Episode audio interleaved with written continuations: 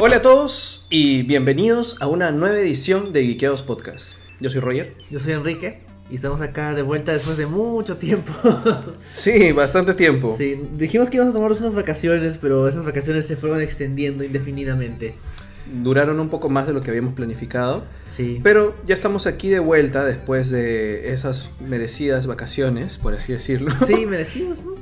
Para continuar con la serie de podcast que tenemos siempre sobre las películas, eh, las noticias más relevantes del mundo geek. Sí, ¿Qué todos más? temas de cultura pop que son relevantes, entre comillas. Relevantes al menos para nosotros y gente como nosotros, ¿no? Sí, exacto. Y bueno, estamos en esta ocasión solo nosotros dos, no nos ha podido acompañar nuestro amigo Bruno, porque vamos a hablar de un tema muy actual. Muy actual y Bruno no pudo terminar de ver, o sea, no pudo ver la película antes. Claro, vamos, como se pueden dar cuenta, vamos a hablar de Venom, a casa de nuestros Venoms. Sí. Eh, lamentablemente Bruno no ha podido ver la película todavía. Así que saludos Bruno. No, no nos estás viendo porque no te queremos spoilear, pero si nos ves después, saludos. Sí, quiero saludar a Pablo que está conectado, que siempre nos sigue. Pablo dice, hola gente, hola Roger Enrique, se les extraña.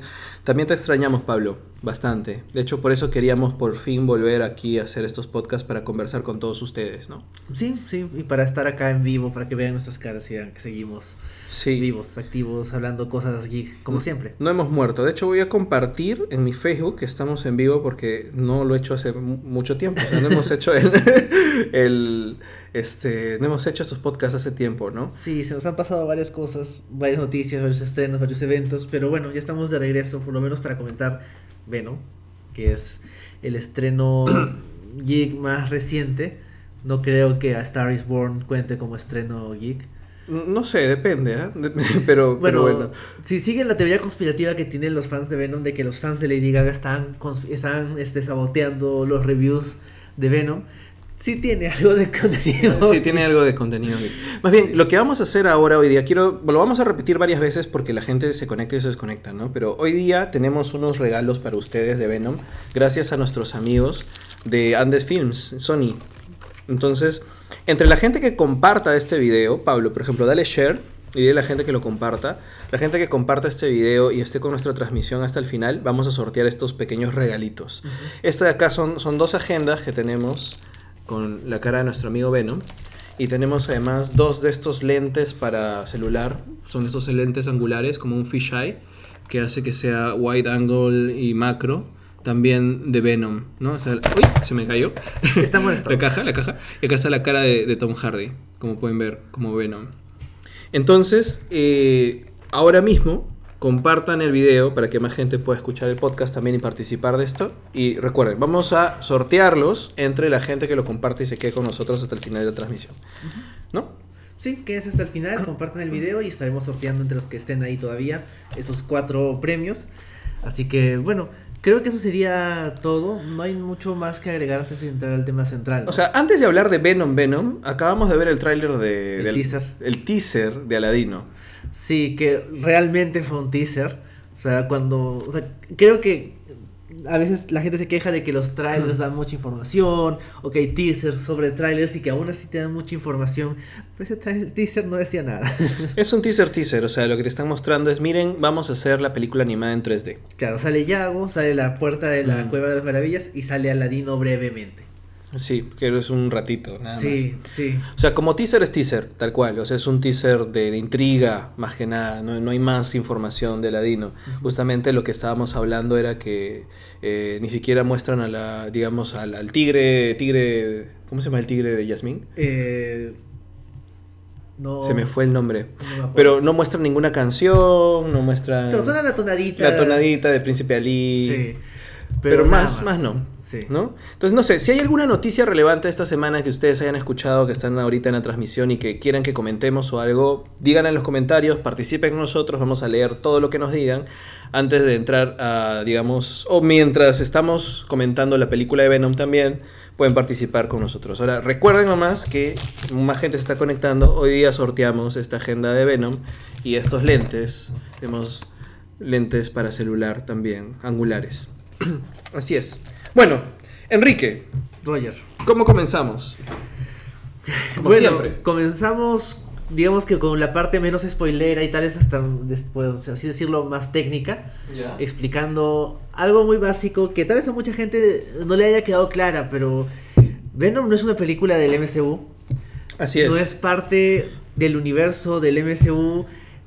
No nos, digamos que ah, Sony ha tratado de jugar en su marketing diciendo como que tal vez pero a la fecha lo importante es que no. Pero la única persona que dice tal, tal vez es Amy Pascal. Y a veces Fleischer, el director. He visto alguna vez en que él dice como que tiseando que sí. O sea, nunca me desmintieron los rumores que les preguntaron directamente si Tom Holland iba a salir. Y Amy Pascal decía, puede ser, puede ser, ay, puede ser, se reía Amy Pascal.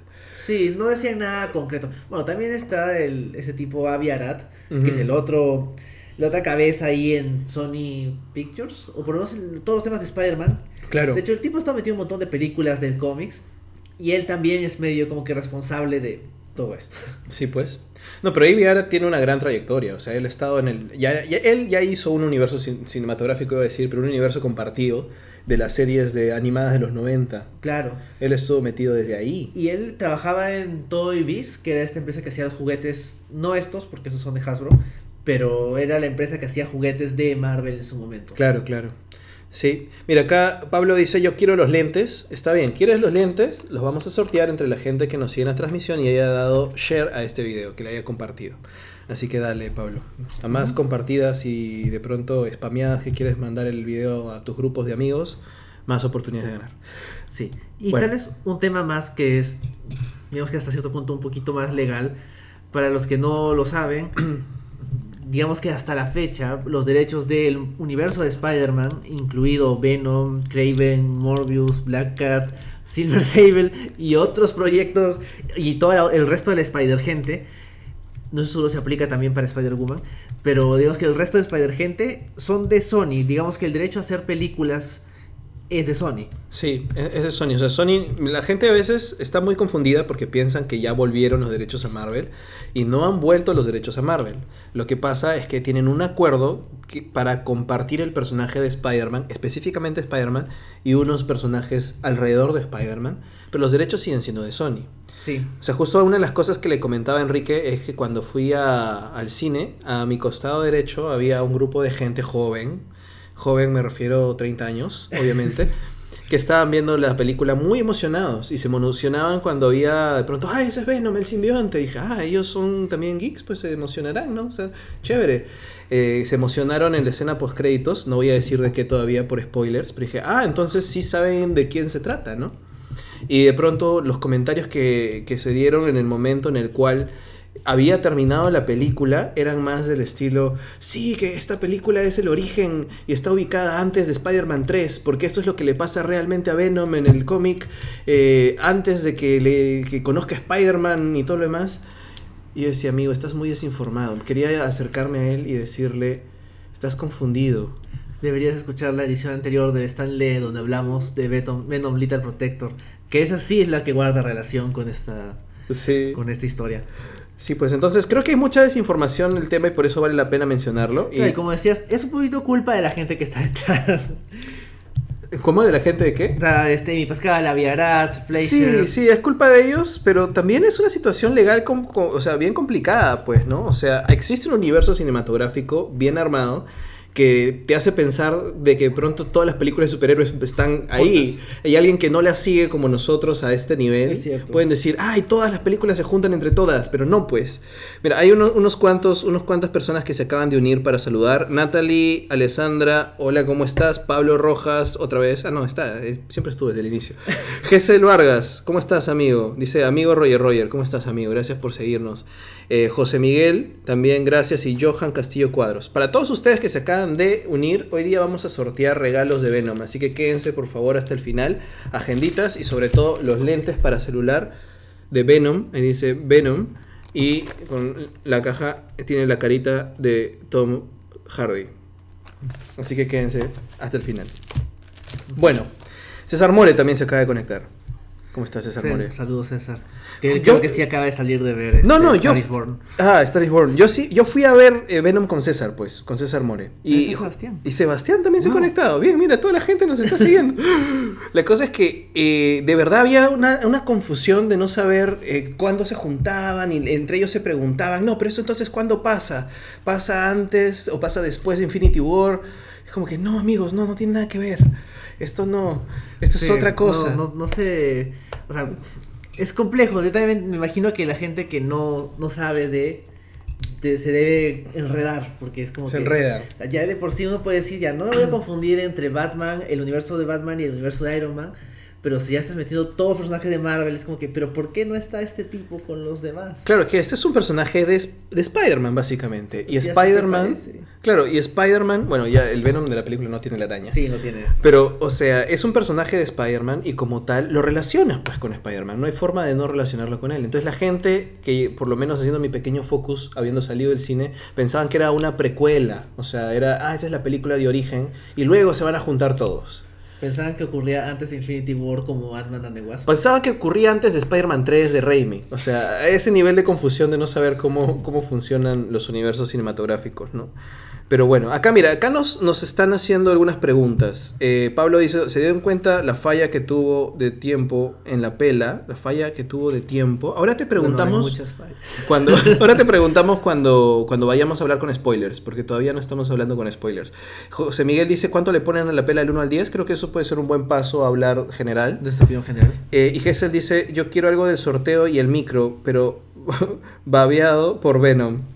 Acá tenemos dos Venoms para, Sí, pero mi Venom no tiene lengua. para babear. Es la versión que no tenía lengua. Este es un Venom muy chévere que yo compré, que tiene distintas cabezas y manos. Y esta es la cabeza que tenía la cara de Eddie Brock como la del póster de Venom, por eso lo traje. ¿no? Este es así. un Venom más normalito. No es tan grande. Este Venom no toma esteroides. Bueno. Eh, entonces, ¿algo más que queramos mencionar antes de hacer como una opinión general? No, creo que eso ha sido todo por la parte introductoria. Creo que valdría la pena decir que sí, la película ha sido un gran éxito para Sony. Le ha ido muy bien. Todo el mundo decía la va a destrozar a Star is Born porque o sea, tiene a Lady Gaga, tiene a Bradley Cooper que igual llama la atención. Es una historia romántica, es una historia digamos que más llamativa para un público que no quiere ver a un tipo así todo viscoso comiéndose gente. Pero al final le hizo la pelea y le ha ido bastante bien a Venom. Claro. Y también veía que en una cuestión de diversidad de su público, el público de Venom era bastante diverso. Y no sé por qué. O sea, no veo. No, yo podía entender que hay ciertos personajes que tienen una piel más general. Y no sé por qué justamente Tom Hardy y lleno de una baba negra tiene una piel tan general. Tal vez es porque no es humano, no es y, y lo alienígena, o sea, no, acuérdate toda la gente que estaba detrás, por ejemplo, del robot de Perdidos en el Espacio. Claro, O también, es ese aspecto, sí. O sea, yo creo que ven como a Venom una masa sexy, Sí. negra, viscosa, dicen, les parece atractiva, además de ser Tom Hardy. Claro, ¿No? aparte de que, bueno, Tom Hardy de hecho sí ayuda un poco. Sí. Eh, bueno, y si por aquí decimos algunos comentarios políticos durante la transmisión es solamente porque estamos contentos de que Keiko esté detenida. Bueno, la verdad es que las cosas se han puesto peor hace un rato, así, Así que... que pasó, ¿no? Por lo de la ley para liberar a todos los presos con mayores de X, no recuerdo cuántos años eran. Me encerré unas horas y todo pasó. Sí, todo pasa y todo malo, así que... En el Perú pasa de todo, lo siento amigos. Fernando Ticona dice si Alan caerá, no hay mayor deseo que tenga de que Alan, Alan caiga. Todo lo que está mal en el Perú, casi todo, noventa y tantos por ciento es por culpa de Alan. Para mí. Pero Bueno. bueno. es el verdadero super por, eh, verdadero supervillano. Eh, bueno, eh, entonces creo que podemos, después de haber hablado de todo esto y del éxito repentino de Sony, al final podemos retomar un poco sobre el futuro de estos personajes de Sony y podemos empezar ya a comentar de verdad la película, ¿no? Venom. Sí, Venom. Colgándonos de lo que dice eh, José Miguel, donde dice que le pongamos la pela del 1 al 10. eh, opinión general sin spoilers. ¿Qué te pareció la película, eh, Enrique? No necesariamente tienes que ponerle un- Un- una nota. una nota, ¿no? O sea, la verdad es que yo estaba con expectativa de que, de que fuera terrible, que fuera nivel X-Men Last Stand, que me Ah, parece digamos que no he visto muchas películas de cómics malas, pero esa me parece la peor. ¿Qué has visto? Sí. Pero es que no has visto Ghost Rider. No, Claro, has, no no- has- no has visto la- la- la- el remake de Fantastic Four. Claro, tampoco he visto, tampoco he visto Fantastic, pero Fantastic. es tenía el 4 ahí en medio. Claro. Ya, Bueno, de hecho, o sea, no he visto de las peores.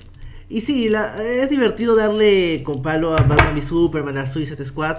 Pero digamos que enfocándonos en propiedades de Marvel, no había la única de las clásicas malas que he visto ha sido Last Stand, que es muy mala. Y esta de acá me parece que es mejor. O sea, me frustran varias cosas.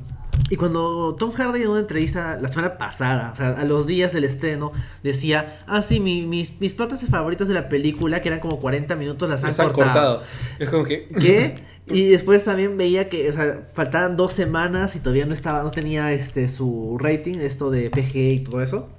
O sea, sentía que iba a ser des- desastrosa y estaba como que la expectativa era un desastre divertido. Pero la vi y la película no la calificaría como buena. Y tampoco la calificaría como un desastre así súper divertido. Pero siento de que casi, casi es una película pasable. Obviamente la pondría por debajo de casi todas las del... de- sí, de todas las del MCU, porque incluso las malas, algo por ahí... o sea, Tienen encanto. o sea, las malas por lo menos no dejan de tener a la gente que hace divertido el MCU. O sea, Thor 2 es mala, Pero sigue teniendo a Hemsworth, sigue teniendo a Hiddleston. O sea, sigue sosteniéndose de, de- de algo. Y esta de acá casi, casi como que se acerca. Porque hay unos cuantos momentos en los que la película se da cuenta de... O sea, soy el tipo que hizo Zombieland y bueno, básicamente solo eso. Debería yo como que soltarme un poco, ¿no? O sea, comenzar a hacer cosas Divertidas. divertidas. Porque siento que. o sea, creo que la gente esperaba que Venom fuera algo súper oscuro, súper gráfico. Y como tenía esas restricciones de no te vamos a dejar hacer la película así, amigo Fleischer, se, se pudo haber ido más al extremo de vamos a hacerla un poco rara, un poco graciosa. Y cuando tiene esos momentos así de chis- que quieren ser chistosos, está más cerca de ser una película interesante. Cuando puedes encontrar un estilo divertido. Claro, una algo que la distinga, por ejemplo, como mencionas, de Ghost Rider. Claro. Que lo único que llama- llamativo que tiene es a Nicolas Cage. Claro, Le quitas claro. a Nicolas Cage y la película me imagino que debe ser peor todavía. Puede ser. María Elena Orozco dice que ya llegó y has llegado en buen momento porque estamos hablando de Venom todavía sin spoilers. Y si tú- ustedes comparten el video para que más gente escuche, van a entrar al sorteo de hoy día de agendas de Venom y de lentes para su celular. Lo voy a repetir varias veces porque la gente viene y va. Sí. Entonces, para que sepan. Compartan el video, y quédense hasta el final. quédense hasta el final y vamos a, vamos a sortearlo entre los que estén en la transmisión. Sí. Y bueno, básicamente para concluir, no llega a ser una película buena, pero apenas y tiene un montón de fallas, pero no es el desastre que yo esperaba y eso creo que es bastante notable. Bueno, en mi caso, eh, yo para, para empezar necesitaba entrar en una especie de suspensión. Porque decía, tengo que ver una película de Venom y no voy a verlo con ningún otro personaje que tenga que ver con su origen real, ni voy a verlo con Spider-Man. Y de por sí eso para mí ya es una diferencia notable de mi- en mis expectativas. Claro. ¿Qué hago viendo una película de Venom sin Spider-Man? Entonces es como que, ok, necesito entrar en, en algún tipo de, de convención en donde esto de acá que voy a ver es un universo alterno, en donde el simbionte cayó sin que existiera Spider-Man en este lugar, ¿no? En concepto, eso ya me predispuso. Dije, ok, voy a hacer, eh, voy a entrar a verlo con esa expectativa, ¿no? A ver, acá está poniendo un poco de, de información Pablo. Dice, Venom basada en el anterior de Marvel, dirigida por Ruben Fleischer, creo, Da- David, ah, ya, creado por eh, McFarlane y, y Michelin. Da- ¿cómo se David? Michelin, que es, bueno, es uno de los clásicos escritores de Marvel de esa época. Es el que hizo este demonio en la botella. Claro, acá David Dávila nos pone una cosa así. Supongo que está escuchando algo que ha- hayamos Esperando. dicho. Están esperando por, por el sorteo. Ya. Eso no sorteado. Acá dice Jean-Pierre. Hola Jean-Pierre, ¿cómo estás? Vamos a, vamos a sortear, vamos a sortear, pero al final de la transmisión. Estamos aquí hablando. Compartan el video y entren al sorteo, amigos. Ya, cuando más gente haya compartido el video, ahí hacemos el sorteo al final. Entonces, ¿qué pasa? Ya, ya teniendo esta, digamos, ten- obligándome a, a tener este- esta convención de que esta es otra cosa y no es el Venom que conozco, empecé a verlo con ojos nuevos y sin prejuicio de la película, ¿no? Y sabiendo que ha habido estos temas de promoción que mismo Tom Harris, la, digamos, no, no, dio los mejores comentarios. Sí, eso me ayuda mucho. Mis expectativas no fueron muy altas. Pero empecé a ver la película y el primer acto me gustó. Yo dije, esto, esto está interesante, ¿no? Me están contando una historia de un tipo, un periodista, que no es Eddie Brock como yo lo conozco, pero es un Eddie Brock cool, chévere. Sí, que, es arreglado un. Que rápidamente lo, lo, pierde todo. O sea, sin entrar en spoilers, hay un tema ahí de, de que el personaje lo construyen y te plantean un, un, un, un conflicto interesante. Sí. Oye, eso está interesante, está genial, ¿no? Cómo está avanzando. Ya. Cuando llegas al segundo acto, es entretenido, pero no me termina de enganchar lo suficiente.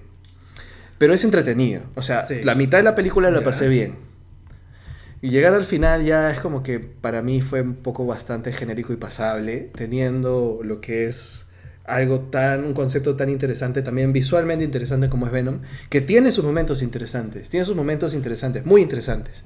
Pero el final me resultó como los análisis que hacemos de finales, hemos hecho antes en otros podcasts, de una pelea y ya está. Dos criaturas así y ahí se pegan. Exacto. Entonces, eh, me, me, bajoneó, el, eh, digamos, el tercer acto. No sentí realmente un conflicto y habían cosas en guion que no, que no me terminaban de pasar.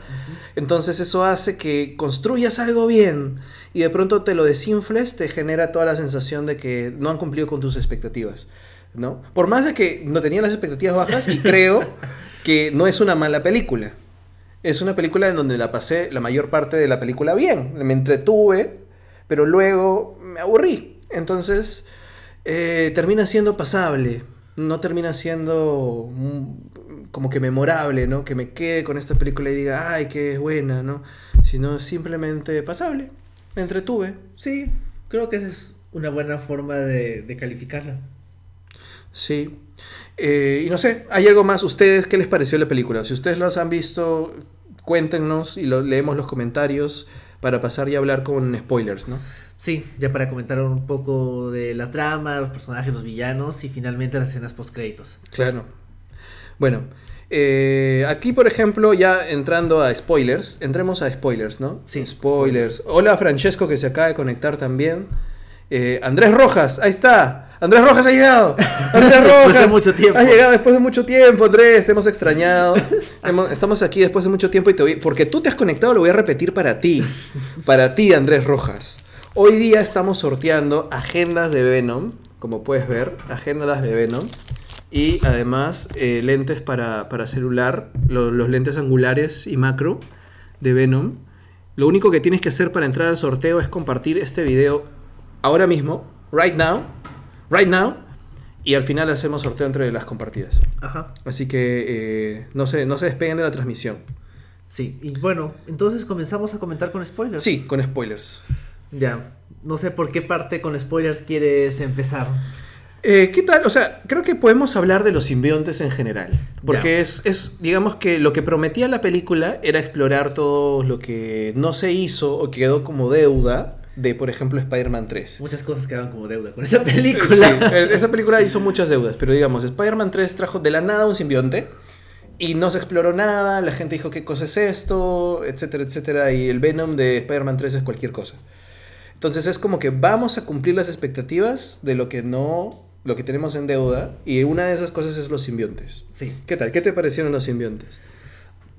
Bueno, por lo menos no es un meteorito que cayó de la nada y ahí está, ¿no? O sea, se supone que hay todas eh, dicen que eh, los encontraron en un cometa. De hecho, hay un guiño a los cómics porque uno de los astronautas es, se apellida Jameson.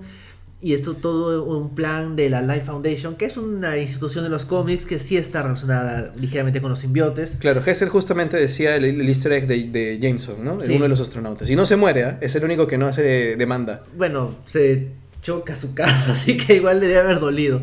Claro. O sea, eh, hay algunos, o sea, digamos que por un lado el origen no está tan mal. De hecho, el origen, origen del traje negro lo siento, Roger, no me gusta tanto, porque es como que llega Peter, ve un envase y dice, oye, ¿qué hay acá? Y de la nada, pues, Mira, Secret, o sea, yo sé que la gente le tiene mucha admiración, pero las Secret Wars en general no me gustan mucho. Sí. O sea, es un, era un cómic excusa para poder vender juguetes. O sea, no había tan una gran historia detrás. Sí. Entonces, no me importa que cambien el origen. O sea, la, Eh, es una la idea de la, de la, pelicu- de la serie animada, ¿no? Que también a Jameson se le pegaba, Sí. el simbiote llegaba a la Tierra y bueno, el simbiote se soltaba. Acá es como que una hay una empresa es, malvada, como suele haber, que es la que se encarga de traer al simbiote, pero es intencional, o sea, están buscando ese Claro, de- en la serie animada juntan dos orígenes. O sea, juntan el origen de Manwolf, que es el hijo de Jameson, Sí. que se va, en los cómics se va a la luna y, y trae una piedrita y esa piedrita termina convirtiéndolo en el hombre lobo, básicamente. Pero en la serie animada de los 90 hacen que lo que trae es la piedrita, que es Venom, ¿no? Y, y se juntan esos dos orígenes y lo que tiene más la gente en la mente es ese origen de la serie animada. Piensan que el origen, ori- eh, el origen original, el origen de Venom es Jameson, el astronauta, viniendo en su nave, chocándose con el puente de Brooklyn y trayendo el simbionte desde el espacio, ¿no? Sí. Han hecho algo parecido. Sí, es la misma idea, solo que, o sea, a mí sí me, me engañaron un poco, pensaba que el simbiote que estaba yendo hacia lentamente hacia Estados Unidos, ese era Venom, y no sospechaba que uno de los que habían atrapado era Venom en realidad. Claro. O sea, yo pensaba que la, la, la- la señora, la niñita, ellas tenían a Venom. A Venom, pero sí. en realidad tenían a Riot. Yo también lo, lo- lo pensé por ahí. Ahora, el diseño, el look, o sea, la, la forma visual que tienen los simbiontes, sí me pareció interesante.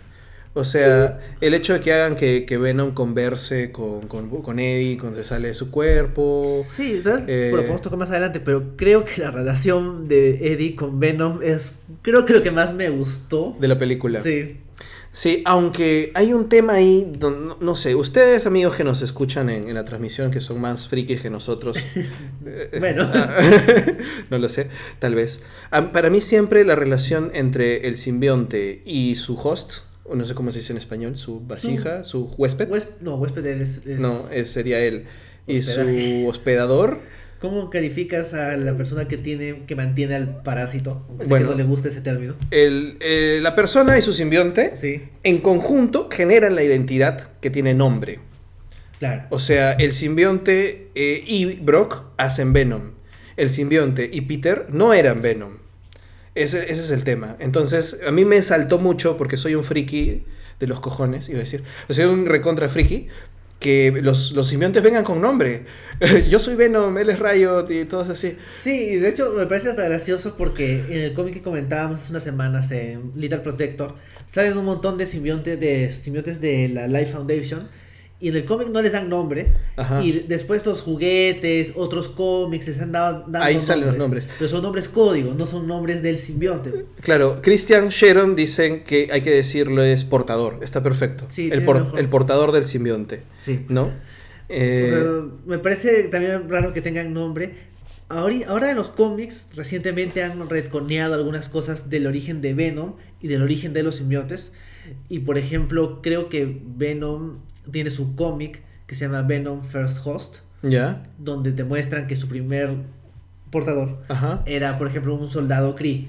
Ya. Y ahí pasan un montón de cosas hasta donde termina en el envase que recoge Peter. Claro. Y aparte te muestran otro simbionte que llega a la Tierra y es este como que una especie de dragón simbionte y no me acuerdo si es que tenía nombre también, pero o sea, ah, Pero creo que tienen su nombre de su planeta, ¿me entiendes? Sí. Pero el tema es que, por ejemplo, Venom es Venom porque Eddie está consumido con- por la venganza y es un veneno.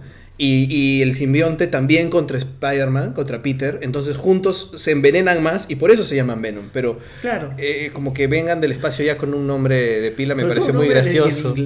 Sí, este, a ver, eh, hay, algunos, hay algunos mensajes, hay varios mensajes en realidad, hay mucha gente que se ha conectado. Antes de seguir hablando de los simbiontes, creo que leemos unos cuantos. Ya. Eh, por ejemplo, acá dice eh, María Elena Orozco, quiere que hablemos de la aparición de Carnage. Eso lo hablamos un poco más hacia el final, creo. Sí. Eh, Christian Sharon dice, no pienso verla, me estoy des- desintoxicando de Avengers y no hay plata. Así que vengan los spoilers. Bueno, Bueno, ya estamos hablando de spoilers, básicamente. Eh, Andrés Rojas dice, ah, me, ya me voy porque no he visto la peli, pero, And- pero Andrés, comparte igual el video para que entres al sorteo. María Elena Orozco dice, ¿y cuándo apareció Venom? ¿Y cuándo apareció Venom? Se refiere a fácil a, a algo que estamos hablando. Eh, José Miguel dice, yo sí me despego porque no le he visto, ya vuelvo. Puedes volver para el final, amigo, para, para el sorteo. Igual comparte, comparte el video para que entres. Eh, hay más gente que pide Carnage, Carnage, Carnage. Vamos hacia el final. Gessel dice: Me parece que narrativamente hablando y considerando que solo tenía y podía tener villanos del propio universo del simbionte, me hacía acordar a Hulk de Norton, sobre todo por eso, por su mega pelea final. De criaturas ya ahí pegándose. Sí, como grandotes pegándose. Sí, pero me gustó más el Hulk Norton. Camila dice: Saludos del grupo de RIA 2018-1. Saludos. Eh, María Elena quiere que hablemos de Carnage. David dice, el origen, el primer acto es lo mejor de la película, todo lo demás es muy predecible. Coincido un poco, no tanto con lo predecible, porque de pronto empecé, el primer acto me hizo tener expectativas más, Más más, altas. más altas, que no se cumplieron. Eh, María Alessandra dice, saludos del grupo de Ría otra vez. Cristian Portador, yo necesito Venom. Ya, Brian, sí vamos a hablar de spoilers, así que si no la has visto y no quieres, te invitamos a que A puedas volver escapar. en otro momento. Eh, ok, eh, Pablo ya está hablando de Carnage, vamos a hablar de eso después. Richard dice, mándeme saludos. Saludos, Saludos. Eh, y dice, Natalie dice, igual Facebook ya nos spoileó. Bueno, nosotros vamos a... No spoiler. O sea, sí, sí estamos O sea, spoileando. sí, pero. Ok, Andrés dice que se queda porque está interesante la plática. Ah, ya. ¿no? Bueno, Gracias, Andrés. entonces, esa es una de las cosas que, que, que como, que, digamos, como espectador, lo que esperaba del simbionte me hizo ruido. El hecho de que tuvieran ese nombre y como identidad propia, cuando siento que la identidad es conjunta. ¿no? Por ejemplo, Venom es, es Venom porque estuvo unido primero a, a Peter y por lo tanto, al desunirse de Peter, todavía mantiene sus recuerdos, todavía mantiene... Lo extraña. Hasta tiene, en teoría, lo que se dice es que tiene sus poderes, o sea, tiene su biología, tiene su ADN. Por eso tiene telas de araña, por eso tiene la araña La en el pecho, la Sí, carita. pues la araña en el pecho. Este, y, y de alguna manera es su ex, o sea, ha estado unido a él y lo extraña Sí. a Peter. Y creo que es una idea que ocasionalmente han usado en los cómics. Bueno, no voy a entrar a detalle para no spoilearte nada, pero sí es algo que, que no, se ha- no, no es que no se haya utilizado. Pero también la idea de que los simbiontes tienen una relación cercana, en particular el simbionte de Venom con Ujú. Eddie Brock, también es una cosa que se ha explorado bastante. Por ejemplo, leía ayer el número 6 del cómic actual de Venom, que lo escribe este Donny Cates, lo dibuja Ryan Stegman. Hay una parte en que, bueno, pasan un montón de cosas y como que Eddie se está sacrificando por el simbionte. Ya. Y al final como que Eddie queda inconsciente, el simbionte le dice, Eddie, yo te quiero. O sea, tienen un momento bonito, Claro. porque ya tienen una relación establecida. Sí. Y luego, o sea, y entonces creo que el hecho de que tengan cierta personalidad ayuda bastante a que, se- a que por lo menos algo de divertido haya, ¿no? O sea, por ejemplo, como decía, las escenas cuando hablan, en contraste con Spider-Man 3 donde no tenían, o sea, era un traje, era una... Era un traje, no tenía Sí. personalidad. Este, no, Cristian, creo que nos has entendido mal. Nos estamos quejando de que no tenga más bien ningún tipo de relación con Spider-Man. Él dice, este Venom de la película es post Spider-Man, no, no tiene nada, no que, tiene ver. nada que ver. Eh, así que por eso es que estamos pensando en, digamos, desconstruyéndola un poco para saber cómo es que está planteada la película aislada de todo lo que tenga que ver con Spider-Man. Sí. Y, y tal vez entrando también al tema de que tienen, de que son, tienen cierta identidad los, los simbiontes, me gusta mucho que el, el motivo por el cual el simbiote de Eddie decide quedarse en la Tierra porque considera que él es un perdedor como Eddie. Sí, Y creo que ahí puede ser que aplica lo que dijo este Tom Hardy de que faltaban como 40 minutos. sí. Porque siento que la relación, o sea, el hecho de, oye, somos perdedores, lo pudieron resaltar más. Y eso me quedó corto, o sea, me hubiera gustado ver... Eso es... Yo me imaginaba que en algún momento eh, el simbionte iba a decir, Riot me quitaba la comida en el comedor de los simbiotes. Claro, algo, Porque era ¿no? su bully de- de la- del colegio de simbiontes, para que para resaltar lo perdedor que era. Y por otro lado, también enfocar más el hecho de que Eddie es un perdedor también, ¿no? Sí, o sea, como decían, la primera parte de la película es, es lo mejor, o sea, el primer acto me encanta, sobre todo porque ese primer acto desarrolla realmente cómo, cómo destruir al personaje. O sea, en, en los cómics va por otro lado, el personaje es súper tóxico, por eso Sí. es Venom. Y siendo tóxico y teniendo, siendo como que la representación masculina, o sea, es masculinidad tóxica llevado al, al máximo, literal, es, es Venom. En este caso, lo que han hecho es destruirlo por sus propios errores. Sí. Me pareció genial. El hecho de que traicione a su novia y la traiciona feo, o sea, le, le mete en problemas legales Sí. Él pierde su trabajo y todo lo demás. Él pierde su propia carrera por sus propias acciones. Me pareció sumamente interesante en, en construcción hacia Eddie. Lo que más me molestó de la película es que el simbionte cambia de opinión de invadir la Tierra así. Sí, ahí siento que faltaba, faltaba algo. O sea, toda la película se le pasa diciendo voy a hacer esto para conquistar la Tierra y van a venir todos los simbiontes y ya. Y dije, chévere, porque es parte de la lógica de la raza de los simbiontes. Claro. Van, tienen sus portadores, los consumen y se van otra vez, y etcétera, etcétera. Son como los Saiyajines, pero parasitoides. Sí. ¿No? Sí. Y acá simplemente Venom dice, bueno, me gusta la Tierra. Sí, pero no te dicen por qué, no te muestran por claro, qué. o sea, es como que se lleva bien con Eddie y eso como que, bueno, ya, sí, eso puedo entenderlo. Ajá. Pero de ahí a decir, voy a, bueno, si, si eran dos cosas, o, o resaltaban lo mal que se llevaba con Riot, o resaltaban lo mucho que le gustaba la Tierra. Y no hicieron ninguna de las dos. Entonces ahí siento que se quedaba corto. Porque, por ejemplo, o sea, es- faltaba una escena donde disfrutaba algo súper mundano de la Tierra. O sea, le gustaba comer. Sí. Pero tampoco, o sea, puedes comer en cualquier lado, ¿no? Claro, o sea, pero podrían haberlo resaltado mucho más, ¿no? Claro, como que probaba no sé qué cosa Mira. hay buena en San Francisco. Claro, pero, o sea, Dragon Ball Super ah, mete más lo de la comida y los dioses estos. O sea, ay, me gusta la comida y por eso no te destruyo, ¿me entiendes? lo hace. Podría haber sido un elemento, porque una de las cosas más interesantes fue el hambre que le genera en Eddie. Me pareció genial, porque le está consumiendo su energía. ¿No? Todo esto de no poder controlarse y que coma algo y dice esto está cocinado, yo quiero algo crudo. ¿no? Y que Claro, se- lo de las langostas. El querer comerse la cabeza de la gente. Sí, o sea, esas cosas raras son las porque yo decía que me gustaban. O sea, cuando se mete al tanque de las langostas, ahí es Venom, o sea, es un poquito de la mezcla de cómo afecta Venom a, a Eddie, pero también es mucho Tom Hardy, o sea, por algo ponen a Tom Hardy en la película. Claro. No es un actor que puedes desechar fácilmente. Yo creo que es ese tipo de escenas por las cuales él dijo, esto Yo quiero, quiero hacer. esto, sí. Sí. Yo no creo que él dijo, yo voy a sacar plata aquí, yo voy a... um, de hecho, sí le haber cobrado bien, pero yo sospecho que él quería hacer algo raro. Sí. Dijo, Y- yo quiero comer langostas crudas en un tanque. Claro, o sea, quiero estar como que, no sé, hablar conmigo mismo mientras estoy en una moto que me eleva por los aires en medio de San Francisco. O sea, cosas raras. Y ahí es donde creo que la película se acerca más a ser interesante. Ujú, o sea, por ujú. eso digo, por ejemplo, que me gusta más que Last Stand. Que Last Stand no tiene casi nada. O sea, tiene un- o sea, su- lo- la mejor cosa que tiene Last Stand es poner a Kelsey Grammer como, como bestia. Claro. y por ahí, ahí nada más.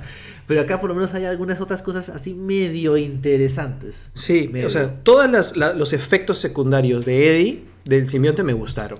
O sea, eso sí me gustó. El hecho de que le diera hambre, el hecho de que tuviera esta eh, paranoia, el no saber cómo lidiar con la voz que tenía en la cabeza, las interacciones que tiene, me parecen geniales.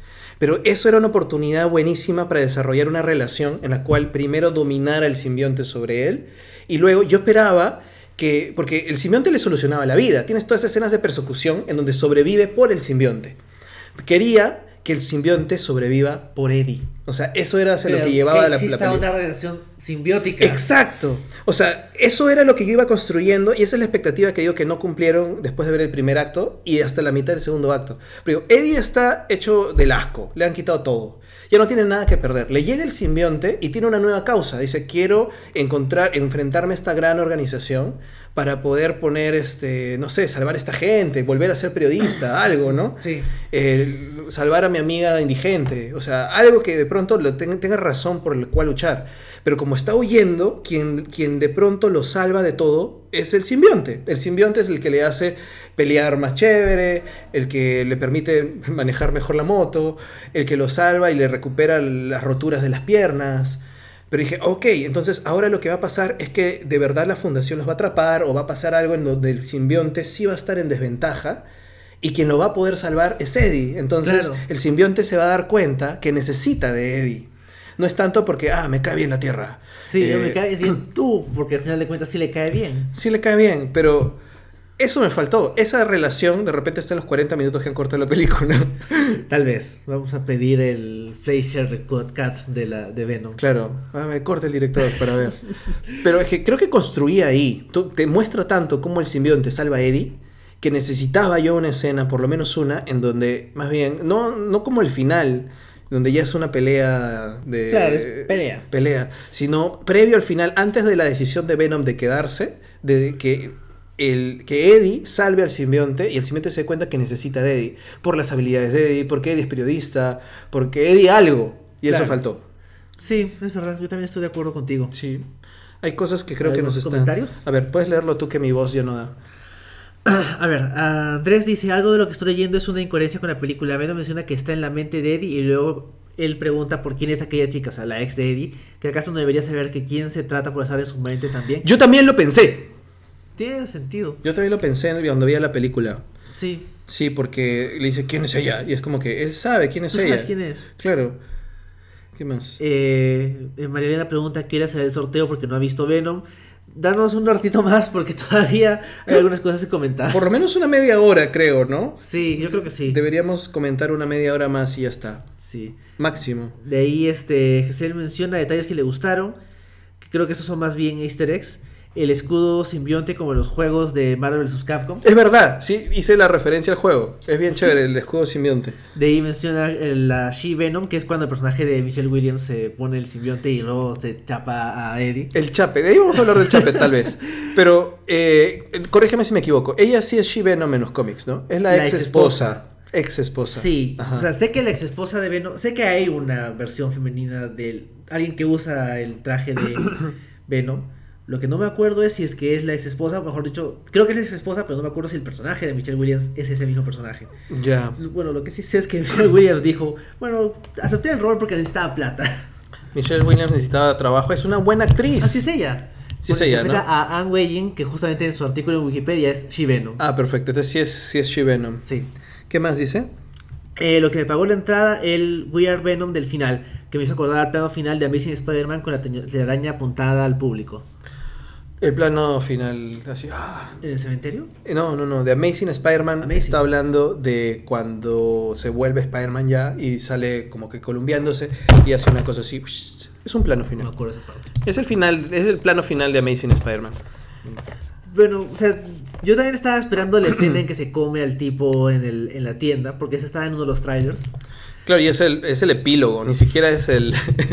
Sí. es una escena de la película tal cual. Pero de hecho, o sea, más allá de que la película no me terminó de gustar tanto y que tiene un montón de problemas, sí también me gustó la idea de ya son, o sea, es- son Venom, que es Sí. justamente como debe ser, ¿no? Claro, es que por eso te decía el tema de la identidad me ensució al inicio, porque Claro. Venom es cuando son juntos, cuando están los dos. Sí. Pero le han quitado la parte tóxica, venenosa al personaje, entonces se quedó con la parte más heroica y ya no son venenosos, son, eh, no sé, pues, o sea, ahora el venenoso es el simbionte y Eddie el bueno. Claro. Es como que hubiera pasado, esta es una película, ¿qué hubiera pasado si Eddie Brock fuera bueno?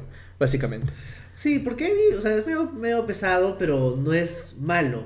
Claro. No es como, bueno, era más malo el Eddie de los de la serie animada, que él sí era más pesado, fastidiaba a Peter, era su rival. El de los cómics simplemente de la nada es como que me arruinaste la vida y no, nunca te hemos visto antes, pero ya saliste. Sí, pero igual hay un tema ahí con que el simbionte potenciaba todas tus partes negativas. Sí, sí. Y Eddie ya era muy tóxico de por sí, entonces Venom termina siendo por eso un villano muy peligroso para Peter, porque es básicamente un acosador que sabe dónde está su novia, dónde está su familia, dónde están todos sus recuerdos, toda su vida. Claro. Eh, Venom es un, es un acosador, básicamente. Claro, luego, no mucho después, lo, le- lo van arreglando. Y la verdad es que Venom no ha sido villano de Peter tan tanto. O sea, Bueno, ha sido, ha sido hasta, creo que parte de, de- de- de los Defenders, ¿no? De los West Coast Avengers, no, no me acuerdo. o sea El grupo. El, simbiote pasa de Eddie a un mafioso. Y de ese mafioso pasa a McGargan. Sí, Y de McGargan vuelve a, pasa a Flash.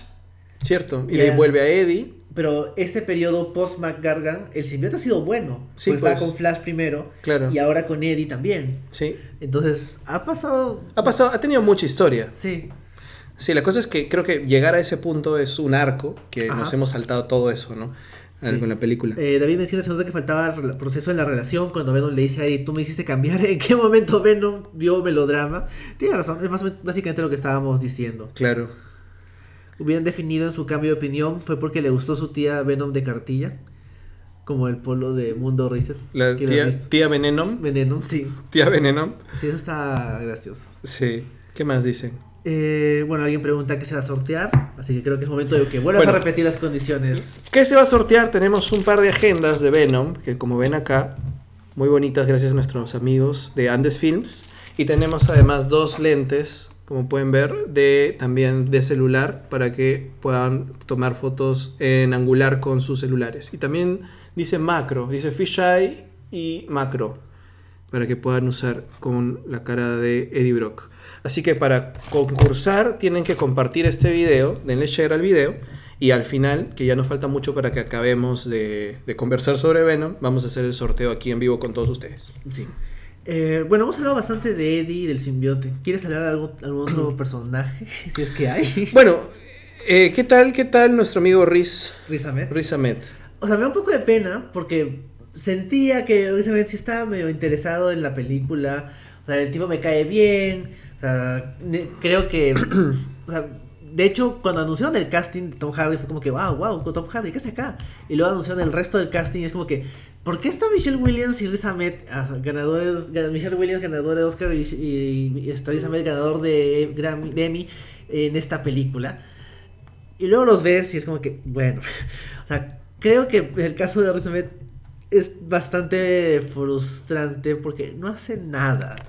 O sea, hay una parte en que Riot llega Ujú. yo dije, lo va a matar y el resto de la película simplemente va a usar su cuerpo como un vehículo y nada más. Claro.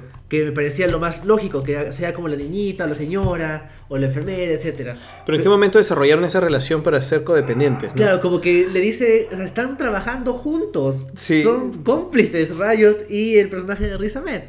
Eso me- pareció que ahí también sentía que faltaba un pedazo de película. Sí, o tal vez, no sé, ¿por qué hacen que, que Riot tenga todo este camino alrededor del planeta para llegar a, a Life Foundation cuando podría haber llegado con el resto y Riz Ahmed desarrolló esa relación con el simbionte Desde el inicio. Desde el inicio, como un espejo de la de Eddie y, y- y- y este, y Venom, ¿no? Claro. O sea, tienes una relación que de pronto comienza eh, con Venom dominando y Eddie debajo y se transforma así, con Eddie arriba o, O simbiosis, parejo. Simbiosis total.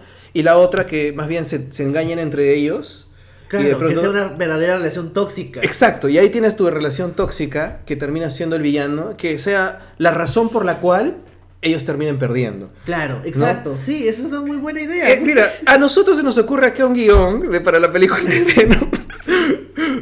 sí. Es, es que hay un tema ahí de, de alejarse también del formato superheroico, de, de darse, de pegarse y empezar a hablar o que conceptualizar de qué viene el personaje, ¿no? O sea, el personaje te ayuda para hablar de toxicidad de todas formas.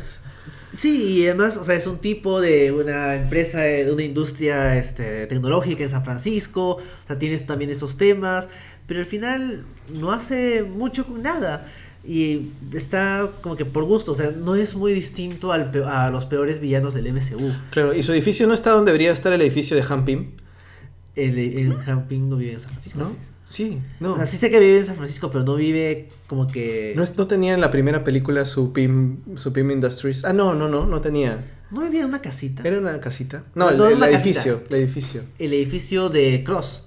De Cross. Claro, de. Pim Industries, pero cuando lo gestionaba Cross. Ajá, ajá. Pero eso no estaba en un centro urbano. Sí, era un centro urbano, tienes Sí. razón. No sé por qué lo imaginaba al lado del río. Claro, no. Qué raro. Bueno, o sea, creo, creo que es una buena comparación. Es un villano tan olvidable como Cross. Sí. Y es frustrante porque Riz Ahmed es un buen actor y no sé, o sea, es como que había que darle el villano menos interesante posible y se lo dieron, pero eso no es bueno, ¿no? Ya hemos aprendido, o sea, la gente se ha quejado de los villanos del MCU desde, no sé, desde cuándo. Desde, Desde Iron Monger. desde Iron Monger. Claro, desde el primer- la primera película del MCU. Claro, entonces, si es que siguen repitiendo sus errores a nivel en, en Marvel, se les critica porque, oye, ya, pues aprende. Han corregido un poquito, los últimos han sido más interesantes y a la gente le ha gustado Killmonger, Thanos. Ghost no era realmente un villano, entonces como que están corrigiendo. Pero aquí es lo mismo que hace 10 años y por eso mucha crítica de la película decía, esta es una película del 2004. Claro, claro. Ese es el tema con que se. Lo que yo decía de que eso es una película de género de superhéroes y ya. ¿Dónde está la combinación? ¿Qué es lo que se hace ahora? Combino superhéroes con algo, ¿no? Sí. Y, y mucho formato, mucho. Necesito una pelea de monstruos peleándose al final. No, que la pelea no está tan mal. Y sobre- me gusta la parte cuando se sale el simbiote y se ve a la persona, más o menos como está aquí. Claro, aquí. O sea, cuando se ve esa mitad persona, mitad simbionte, eso me pareció más o menos visualmente llamativo, pero también Riot es un Venom grande. Es un Venom grande y gris. Sí, o sea, ya llegaremos a, Carnage, pero al menos Carnage es rojo. Claro. Ni siquiera el color. Habían hecho un amarillo, un azul, un gris y un, y un negro. Sí, el gris y el negro son los que se pelean. Sí. Por ejemplo, en el cómic de Little Protector, los otros simbiontes de la Life Foundation son de distintos colores. Verde, púrpura, amarillo. Es como que por lo menos te llama la atención.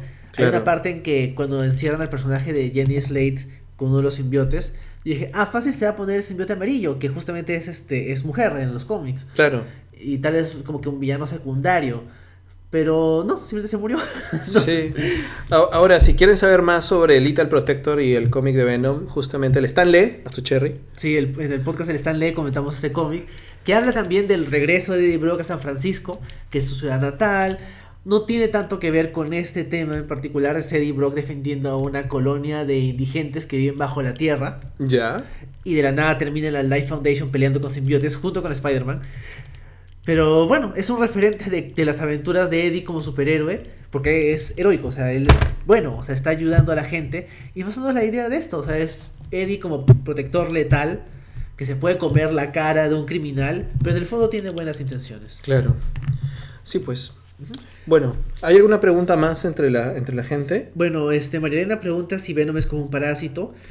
Eh... Ah, más o menos. Es que no exactamente porque el parásito no te da nada. Claro, o sea, el, el, parásito te quita. Sí. Y, y, los, y los simbiontes no no te dan las habilidades del simbionte a ti, o sea, te da más fuerza, potencia todo lo bueno, pero también potencia todo lo malo. Ese es el tema. Y también te dañan los órganos. Sí, y también. Te comen el cerebro, básicamente. Sí. Entonces, no es un parásito parásito, porque por el parásito te quita nomás, ¿no? Entonces, eh, es una relación de, redistribución, de, mm, de toma, dame que te doy. Sí. Y te sigo dando. O sea, es como por ejemplo esta... Ah, ¿Qué relaciones simbióticas hay? Esos animales que se pegan en las aletas de algunos otros animales marinos más grandes que le comen sus bichos. Sí, o como el pajarito que, come este que come del rinoceronte también los, los bichitos, los parásitos, los, parásitos, o sea, hay relaciones simbióticas en la naturaleza. De hecho, por eso le pusieron simbionte a este alien, porque existen esas relaciones simbióticas, es simbiosis, ¿no? Sí. Sí, pues. Y de ahí, ¿qué más? Andrés pregunta si apostamos esperaríamos una secuela. Bueno, tal vez podemos entrar a expectativas. Sí. Sí, porque de ahí más personajes no hay. No hay más personajes. Creo que hemos dicho todo, ¿no? Sí, o sea, Michelle Williams está ahí. No es tan. O sea, me gusta que no es exactamente una damisela en peligro. Eso es bueno. Sí. El personaje, a mí me da miedo, porque cuando la anunciaron a ella, yo dije, ella es buena actriz. ¿Qué hace esta buena actriz en una película que yo pensaba que no iba a ser nada más que interés amoroso, ¿me entiendes? Claro, y además es la ex esposa, entonces dices, ah, van a reconciliarse en algún momento. Sí. Pero al final no se reconcilian. Hay esta parte del simbionte diciendo como que yo tengo fe de que van a estar juntos. Ajá. Que es como que ya, bueno, eso quiere ser medio gracioso. Entonces, bueno. Pero yo, si yo fuera ella, cogería mi cheque y diría, bueno, gracias, ya, no me llamen. Ya no salgo en la ya, ya, me compré mi casa de playa, ya pagué el segundo piso de mi mansión, no sé. y ya no me molesten más. Sí, a mí me preocupaba eso. Lo bueno es que hasta tiene la línea de ella se sabe defender, ella se puede defender. Pero igual no la incluyen, o sea... Igual no hace tanto, ¿no? No, pero hizo que haya sonidito, ¿no? Sí, al final, o sea, sí ayuda a, derrotar a Riot. Pero bueno, está como que ahí. Sí, y finalmente, ¿qué más, qué más dicen? Ah, bueno, eso decía, bueno, que vende un bañado de Willy Wonka para que esté satisfecho del todo. Ya quedó claro que le agrada el chocolate. ¿Cómo chocolate? Es que al final, cuando están comiendo, eh, comprando en la tiendita, en escena final de epílogo, dice, ¿qué quieres que compres? Chocolate. Ah, ya. Y quiere, quiere chocolate. Bueno, esa sería una mejor razón para quedarse en la Tierra. Sí. Ah, y ahora hablamos sobre las expectativas. Sí, mire, o sea, acá dice, eh, ¿qué esperamos de la secuela? ¿Les gustaría? Creo que para ya ir cerrando y pasar al sorteo pronto, así que quien no ha dado share al video debe hacerlo ahora para poder entrar en el sorteo de la agenda y de los lentes. Eh, hablemos de dos cosas. Uno, ¿qué esperamos de una secuela de Venom? Y dos, ¿qué esperamos del trabajo que está haciendo Sony con las propiedades intelectuales que existen a su favor, ¿no? Sí, bueno, en el caso de Venom, creo que podemos hablar de escena post créditos. Sí, ya es momento de hablar de Carnage. Por ahí hay gen- bastante gente pidió que habláramos de Carnage. Digamos, para los que no saben quién es Carnage, Carnage es básicamente eh, el hijo de Venom. O sea, claro, los cómics es una parte de sus simbiotes, uno de sus hijos, tiene varios. sí. O sea, los simbiontes se reproducen básicamente por gemación. O sea, se separan de- Y sale uno. y sale uno nuevo. Entonces, este simbionte se separa de Venom, o sea, tiene un, un off- offspring, le dicen, Sí. ¿no? O sea, tienen un, un- tiene un hijo y se une con Cletus Cassidy, que es un asesino en serie, ¿no? Sí. No estoy seguro, no sé si estoy confundiendo los orígenes, pero por lo menos lo que se conoce más en la serie animada, Venom estaba, o Eddie Brock estaba en la cárcel cuando llega Venom y Carnage a sacarlo y justo al costado de su celda Está- está. Carnage. Ajá. Está Cletus Cassidy. Sí, yo me acuerdo que en la serie animada también había bastante setup acerca de Cletus Cassidy, que era un tipo muy, muy, muy agresivo, criminal muy, malo. peligroso. Claro, en, en la serie había esta policía que me olvidé su nombre, que era latina. Eh, Montoya no era, ese Montoya es de. Batman. Sí. Pero es una policía, no, afroamericana era. ¿No Era- es Jan de Wolf? No, no era Jen de Wolf, no era Jen de Wolf. Era, era una, una policía que está en la serie animada que atrapa a Cletus Cassidy. Ya. Y justamente comparte celda con Eddie Brock. Y como comparte celda con Eddie Brock, llegan pues los simbiontes ahí a salvar a Eddie Brock y a sacarlo. Y el de Venom, el simbionte de Venom, se junta con Eddie otra vez y se vuelve Venom. Y el hijito de Venom se junta con Cletus Cassidy y fue la canción porque Cletus Cassidy está loco. Entonces termina an- potenciando y alimentando esto. Sí. Y básicamente es eh, se vuelve Carnage. Se vuelve Carnage. ¿no? Claro, sí. Y bueno, ya tratando de no entrar en mucho detalle con lo que esperamos, sabemos, ya se había anunciado que habían eh, casteado a Woody Harrelson para la película. No se había dicho en qué, pero todo el mundo decía, Mm, ¿qué más va a hacer? Y bueno, sale ahí con una peluca terrible. Ya, ya me spoilearon todo, eh. Lo no, sentimos. acaba, de llegar, acaba de llegar Santiago Verán del Stanley. Puedes, puedes saludar si quieres por aquí, amigo. Estamos grabando. Estamos en sí. vivo, claro, ahí, mire. Hola. Ahí está. Eh, acaba de llegar y él no ha visto Venom, así que le estamos spoileando lo último en realidad. Estamos hablando de expectativas, no estamos hablando de la película, película. Pero bueno, tenemos que spoilearte algo de la expectativa que es... Que es Carnage. ah, ya, sí, bueno. Bueno, Escuché. ¿te gusta Carnage? Sí, me encanta Carnage. Pero también me gusta Venom y por eso no me gusta lo que. Lo que han hecho con la película. ni, ni siquiera lo he visto, pero, pero desde la concepción me parecía que estaba mal. Bueno, hemos hablado de eso, de qué está bien y qué está mal, qué nos gusta y qué no nos gusta. Porque hay cosas, mañana. hay cosas, hay cosas interesantes en la pela igual, pero hay otras que no. ¿Y por qué tiene estas cosas? No, vamos, Ah, estamos Ah, sorteando hoy día. Ah, ¿y Es yo hoy día. puedo ganar o no? No, puedes porque tienes que, com- que estar compartir, tienes que estar acá Ah, entre ¿me- los. Bueno, Eh, sobre Carnage, o sea, no sé, o sea, creo que si es que el Riot era un villano muy meh, Carnage por lo menos podría ser llamativo. sí, o sea, podría ser llamativo porque Venom ha quedado bien heroico, ¿no? O sea, Sí, y necesita un villano que esté a su altura, que sea algo del cómic, que sea reconocible. No estoy seguro por qué Carnage es rojo. Alguien preguntaba, ¿y por qué es rojo? No sé si Porque Cletus Cassidy es pelirrojo. Solo por eso, ¿no? Sí, y porque Marvel son bien racistas. No, no solamente por eso. No solamente por eso. Carnage está unido a la sangre de Cletus sí, Cassidy. sí, sí, por o sea, entra, o sea, entra por su torrente sanguíneo y en realidad eh, Carnage básicamente utiliza la sangre de, de Cletus para est- estar unido a nivel eh, de su hemoglobina, o sea, básicamente. O sea, o sea, está unido por ahí. Y él se esconde cuando está en su cuerpo entre sus venas. Es En- verdura. Por entonces, sale- por eso es rojo. sale. Sí, por eso es rojo. Muy, muy buena pregunta, me ayuda a demostrar qué tan friki soy. Sí. Ya. ¿Qué más dice? Y bueno, Woody Harrelson es un buen actor, o sea, podría ser algo interesante, pero depende qué Tom tal. Hardy también es un buen actor. También, ser buen actor no es garantía de nada. Sí, ahora eh, acá la pregunta dice si es que nos gustaría que hubiese una secuela, que es diferente. Yo creo que si sean- o sea, no sé qué tanto esperaba Sony que a esto le fuera bien. El tema es que va a haber secuela porque le ha ido bien. Sí, por eso. Entonces, eso significará un nos fue bien, no hay que cambiar nada realmente, o sea, sigamos haciendo lo mismo, Mm, que es lo más fácil. Sí, o sea, en realidad a mí me gustaría que hagan un otro un deal más completo con Marvel y que pues podamos compartirlos del resto de personajes en, en el MCU, ¿no? Caramba. Uy, Uy, casi cuidado, rompo cuidado. todo. creo que Voy es a meterme a decir mi opinión. la, la, Este, la, la cólera puedes que decir tiene. tu opinión. Dilo, dilo. Ya, eh, yo creo que es un problema que le haya ido bien, porque si le iba mal ya pues iban a renunciar, ya, como con los Cuatro Fantásticos, y ya, ya iban a decir, pucha, Es ya, cierto. o sea, hay que devolvérselos a Sony porque, porque igual no nos saca plata.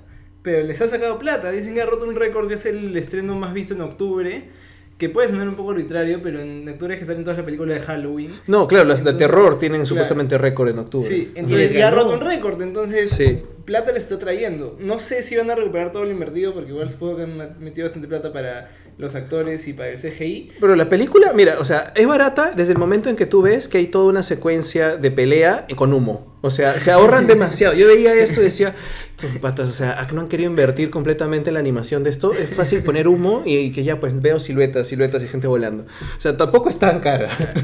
Pero el problema con que les, ha- les haya ido bien es lo que estaba comentando hoy día en la oficina con unos amigos, que es lo que pasó con Ghost Rider. Ghost Rider le fue bien en taquilla y es en la segunda, que es uno de los peores adefesios. que- o sea, es, es tan, es tan mala que la gente no se acuerda que salió. Que existe. Sí, y es Mm. realmente mala.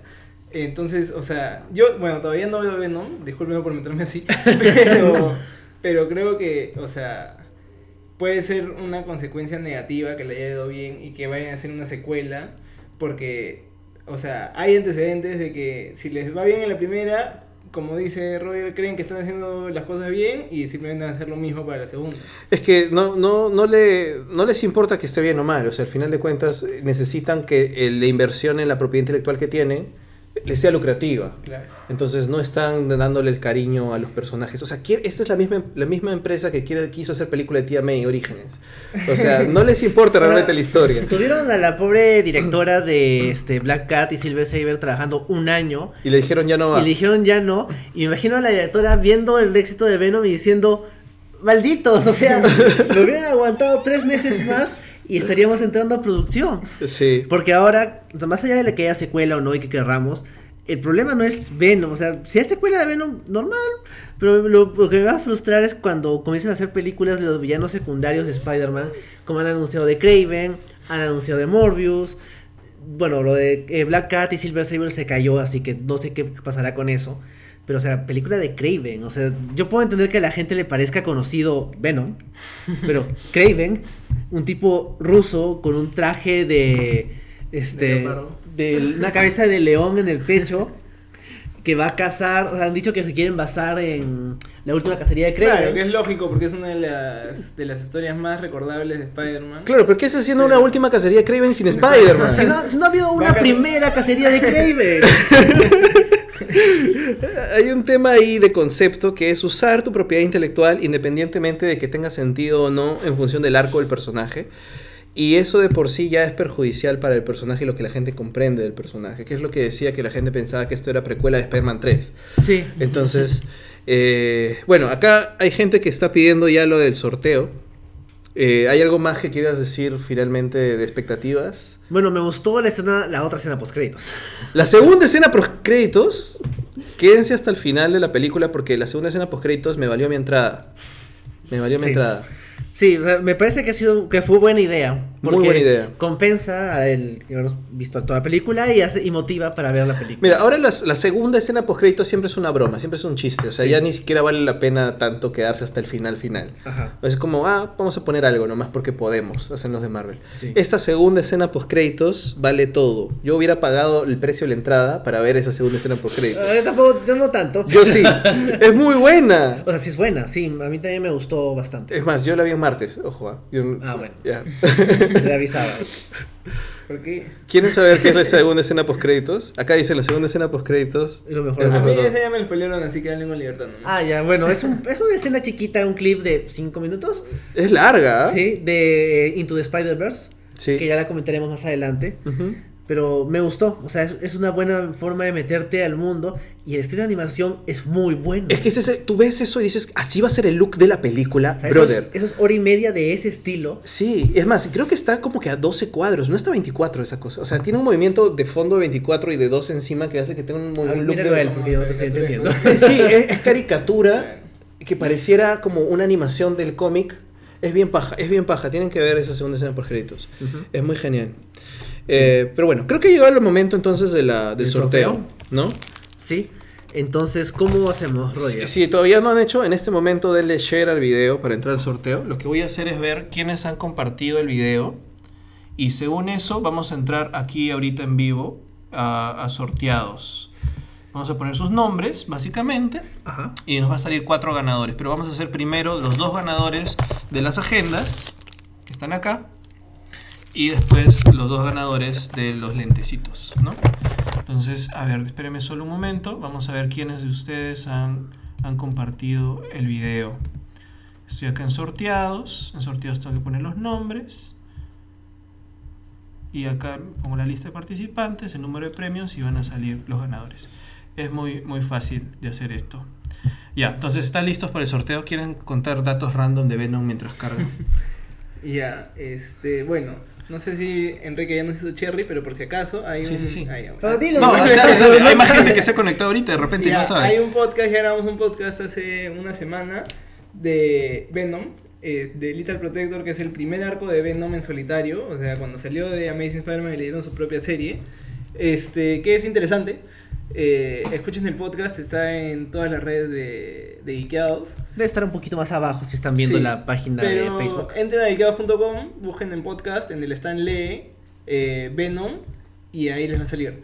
Eh, y de hecho, bueno, Enrique, tú ya, ya sabrás cua- qué tantas. Este. O sea, qué tanto coincide con la película. No sé si haya. Bueno, es en San Francisco. Sí, es en San Fra- es- eso coinciden, spoilers, lo siento. este. Y bueno, es mediocre. Sí, la verdad es que sí. o sea, igual escuchen el podcast para que entiendan por qué es, es una pena. O sea, de hecho, o sea, Venom me gusta como personaje, pero tanto el primer cómic como la primera película son como que, bueno. Sí, o sea, pero yo creo que ese es un poco el problema de Venom, de que no fácil no funciona tan bien sin Spider-Man. Ya después, en su cómic solitario, ya cuando han desarrollado un poco más el, el personaje, sí ha funcionado bien. Ajá. Pero acá al comienzo, y por eso también es que me molesta la, la concepción de esta película, o sea, Venom comienza como el contrario de Spider-Man. Y, y, y el simbionte sale de Spider-Man y por eso es que tiene los poderes de araña. Entonces, no tiene mucho sentido poner a Venom sin Spider-Man. Sí. Entonces, por eso yo creo que la, la película flaquea y el cómic tampoco despega totalmente. Lo bueno es que al comienzo, como comentamos en, en ese podcast, al comienzo sale un par de veces Spider-Man, entonces la interacción sigue ahí y ya después dejan que avance Venom solo. Igual les recomendamos, o sea, los invitamos a escucharlo y les recomendamos leer. eh, hay diferentes arcos de Venom muy buenos con diferentes, este, ¿cómo se llama? ¿Cómo se dice host? Este, Portadores. Portadores. Alguien, alguien nos... Alguien nos, nos sopló que deberíamos llamarlo así. Sí, un pequeño detalle. Compártanlo para que yo pueda ver y no esté demorando tanto en ver sus nombres en forma pública, para que yo pueda ver directamente si es que me ha faltado alguien. ¿Sí? Bueno, eh, ¿algo estaban diciendo? Perdón. Ah, de los cómics. Este, ah, ya, que, o sea, in- incluso con diferentes portadores hay cómics muy buenos por cada portador. Entonces, les recomiendo que si les gusta el personaje, en verdad, este, investiguen un poco, les soplamos, este, bueno, no sé si es spoiler, les digo quiénes vienen después de Eddie Brock. Sí, no hay problema. No van a salir en películas. ya, bueno. Este, después es Mac Gargan, que es el, el, el Escorpión. escorpión de Spider-Man. Este, él gana una subasta por el simbionte después de que, de que Eddie Brock se enferma. Que el simbionte está como paseando por ahí. Alguien lo atrapa y lo vende. Mac Gargan gana la subasta, entonces se pone el, eh, se une con el simbionte y hace al Venom fácil más sádico que ha habido. Porque Mac Gargan, a diferencia de Brock, sí es un desgraciado. Sí. Este, pero después él lo pierde y lo tiene Flash Thompson, el que era el, el bully de Spider-Man y después fue su mejor amigo y después, bueno, muchas cosas. Este, después se unió al ejército, perdió las piernas, lo metieron en, en un programa de super soldado con Venom. O sea, con el simbionte se volvió Agent Venom y yo, yo creo que fácil él es el personaje más interesante con Venom. Agent Venom me parece bravazo el diseño y las historias y todo. ¿Y te gusta este Venom Space Knight? Venom Space Knight me gustaba, no, me, me gusta la interacción de Venom Ya con los. Guardianes de la Galaxia, Ajá. pero una vez que pasa el evento de este Planet Venom que me gustó eh, y se vuelve Venom Space Knight con el traje nuevo, ya le perdió gracia. Mm. Después, spoiler Roger, este, Ya. En los cómics más recientes de Spider-Man, eh, se vuelve agente anti-Venom. Ah, sí, sí. Entonces es como, vuelve a ser el diseño de anti-Venom, pero blanquito. También, y bueno, y Eddie Brock se vuelve anti-Venom también, mucho antes. Entonces es un Venom blanco que cura a la gente. Y ese también me pareció un personaje interesante. eh, que fue el, creo que ese fue uno, uno de los primeros arcos con Dan Slott. Que De es No Ways to Die. Sí, ajá, sí, Sí. Cuando todavía era este Brand New Day. Sí. Sí. Entonces, eh, o sea, hay, hay bastantes cosas interesantes con Venom ahora. Bueno, supongo que por la película y porque está de moda y todo, han sacado unos nuevos cómics de Venom que también leímos. Porque pensamos que íbamos a, que íbamos a comentar en Stanley, pero después se atrasaron los cómics, entonces no lo pudimos terminar. Este, que es. Se llama Venom, a secas otra vez. ¿no? Sí. Y está interesante, el arte es de Clayton Crane y es bravazo. Yo tengo mis problemas con la historia, pero igual les recomiendo leerlo y formar sus propias opiniones. Y con eso dejo a Roger para que haga su sorteo. Sortea, Sí, Roger. ya. Ahora sí estamos listos para el sorteo, así que redobles. Lo primero que vamos a sortear, voy a, sí he puesto sorteados en esta misma computadora que estamos transmitiendo. He copiado todos los nombres. por si acaso. Sí, claro. Y vamos a sortear primero estas dos agendas. ¿Sí? A ver, vamos. Hagan, hagan el chucuchucus o algo. No sé, vamos a ver. A ver, A ver, a ver, a ver, a ver. Conforme señor notario, están todos los nombres acá. Sí. He puesto número de premios 2. ya. Le doy clic a sortear. Los participantes Ah, tienes que Ah, corregir eso. ya. repetidos. O sea, hay un participante repetidos, vamos a repetir. A ver, a ver, a ver. ¡Chan! Oh, Los ganadores de las agendas son Marielena y Marielena José Miguel. Orozco y José Miguel Ushiñagua, que son justo los últimos que han comentado. Sí. Bueno, felicidades. Felicidades a ustedes, han ganado entonces las, cada uno una agenda de Venom, Marielena y José Miguel. Entonces, ahora vamos a, Melanie participó. a, a sortear lo, digamos, el premio que es estos, estos lentes para celular. Entre ¿Qué son- señor? Yo llego tarde. ¿Qué hacen los lentes? o sea, ¿cuál es su Y característica? lo pones sobre, la, sobre el lente que tiene tu celular Ya. y lo que hace es puedes cambiar entre fisheye y Ah. macro. Bravazo. Interesante, gracias a nuestros amigos de Andes Films. Ahora vamos a sortear estos lentes entre Los demás. los demás participantes. participantes. Vamos a ver, chucuchucus. Sortear. ¿Quién será? ¡Oh! Oh, ¿Quién quiere ser justamente los últimos que han comentado. Es Andrés Rojas y Pablo Rojas. Oh, felicidades. Felicidades amigos, ustedes han ganado los lentes para celular de Venom con la cara de Tom Hardy. Es que nunca gano nada. ya. Así que eh, ustedes cuatro ganadores, escríbanos al Facebook de Geekeados para coordinar el recojo, para que puedan venir a recoger sus premios. Y más bien, eh, denos un poco de paciencia porque hasta que llegue a mi casa a responderles a todos va a pasar un poquito. Pero déjenme ahí en, en el Facebook de Geekeados, en, en, digamos en el inbox, sus nombres que han ganado para que puedan, eh, podamos ponernos en contacto con ustedes. Sí, entonces creo que puedes repetir los nombres de los ganadores para que se acuerden. Sí, claro. Sí, para Eh, que nos acordemos nosotros también. claro, José Miguel Sí. Ushiñagua. Ajá. María Elena Orozco son los ganadores de las agendas. Y Pablo Rojas y Andrés Rojas son los ganadores de los lentes para celular. Sí, eso, Sí, es. los muñequitos. Eso es mío, qué cosa. Eso no está. eso no está sobre el Eso no sorteo. es parte del sorteo. No. Bueno, entonces eso sería todo por esta edición de Geekeos Podcast, el regreso. Es- Ah, en qué podcast. No sabía Sí. que están grabando. Solo nos juntábamos a grabarnos mientras Sí. hablábamos. Y gracias por acompañarnos a toda esta gente que ha, que ha participado de este podcast. Muchas gracias, ha sido muy entretenido leerlos. Sí, ha sido divertido conversar con ustedes, también con Santiago. Así es. gracias. Y gracias por invitarme. Sí me invitaron, pero no pude venir. No vine porque no había visto la película. Todavía no la veo. Sí. Pero la veré. Saludos La otra veré. vez a Bruno, que no pudo verla tampoco y por eso no está con nosotros. Saludos, Bruno. Y bueno, eso ha sido todo por hoy. Entonces, Sí, nos vamos a ver pronto. Espero en Sí. algún momento. Nos vamos a ver pronto porque de alguna forma, o sea, igual si viene Aquaman, igual se viene Into the Spider-Verse. Into the Spider-Verse, que lo vamos a comentar Sí, no sé si hay algo este más año. que queda para ver. Este año. Mm, creo que no. Bueno, pero lo que podemos hacer, que justamente estábamos hablando, es hacer una serie de podcast de Road to Avengers 4. Sí. Tal vez cuando se anuncie el título, le podemos cambiar el. Claro, podemos hacer un podcast especial cuando por fin sepamos cuál es el título de Avengers 4. Exacto. Sí, entonces eso ha sido todo por esta edición. Adiós. ¡Chao!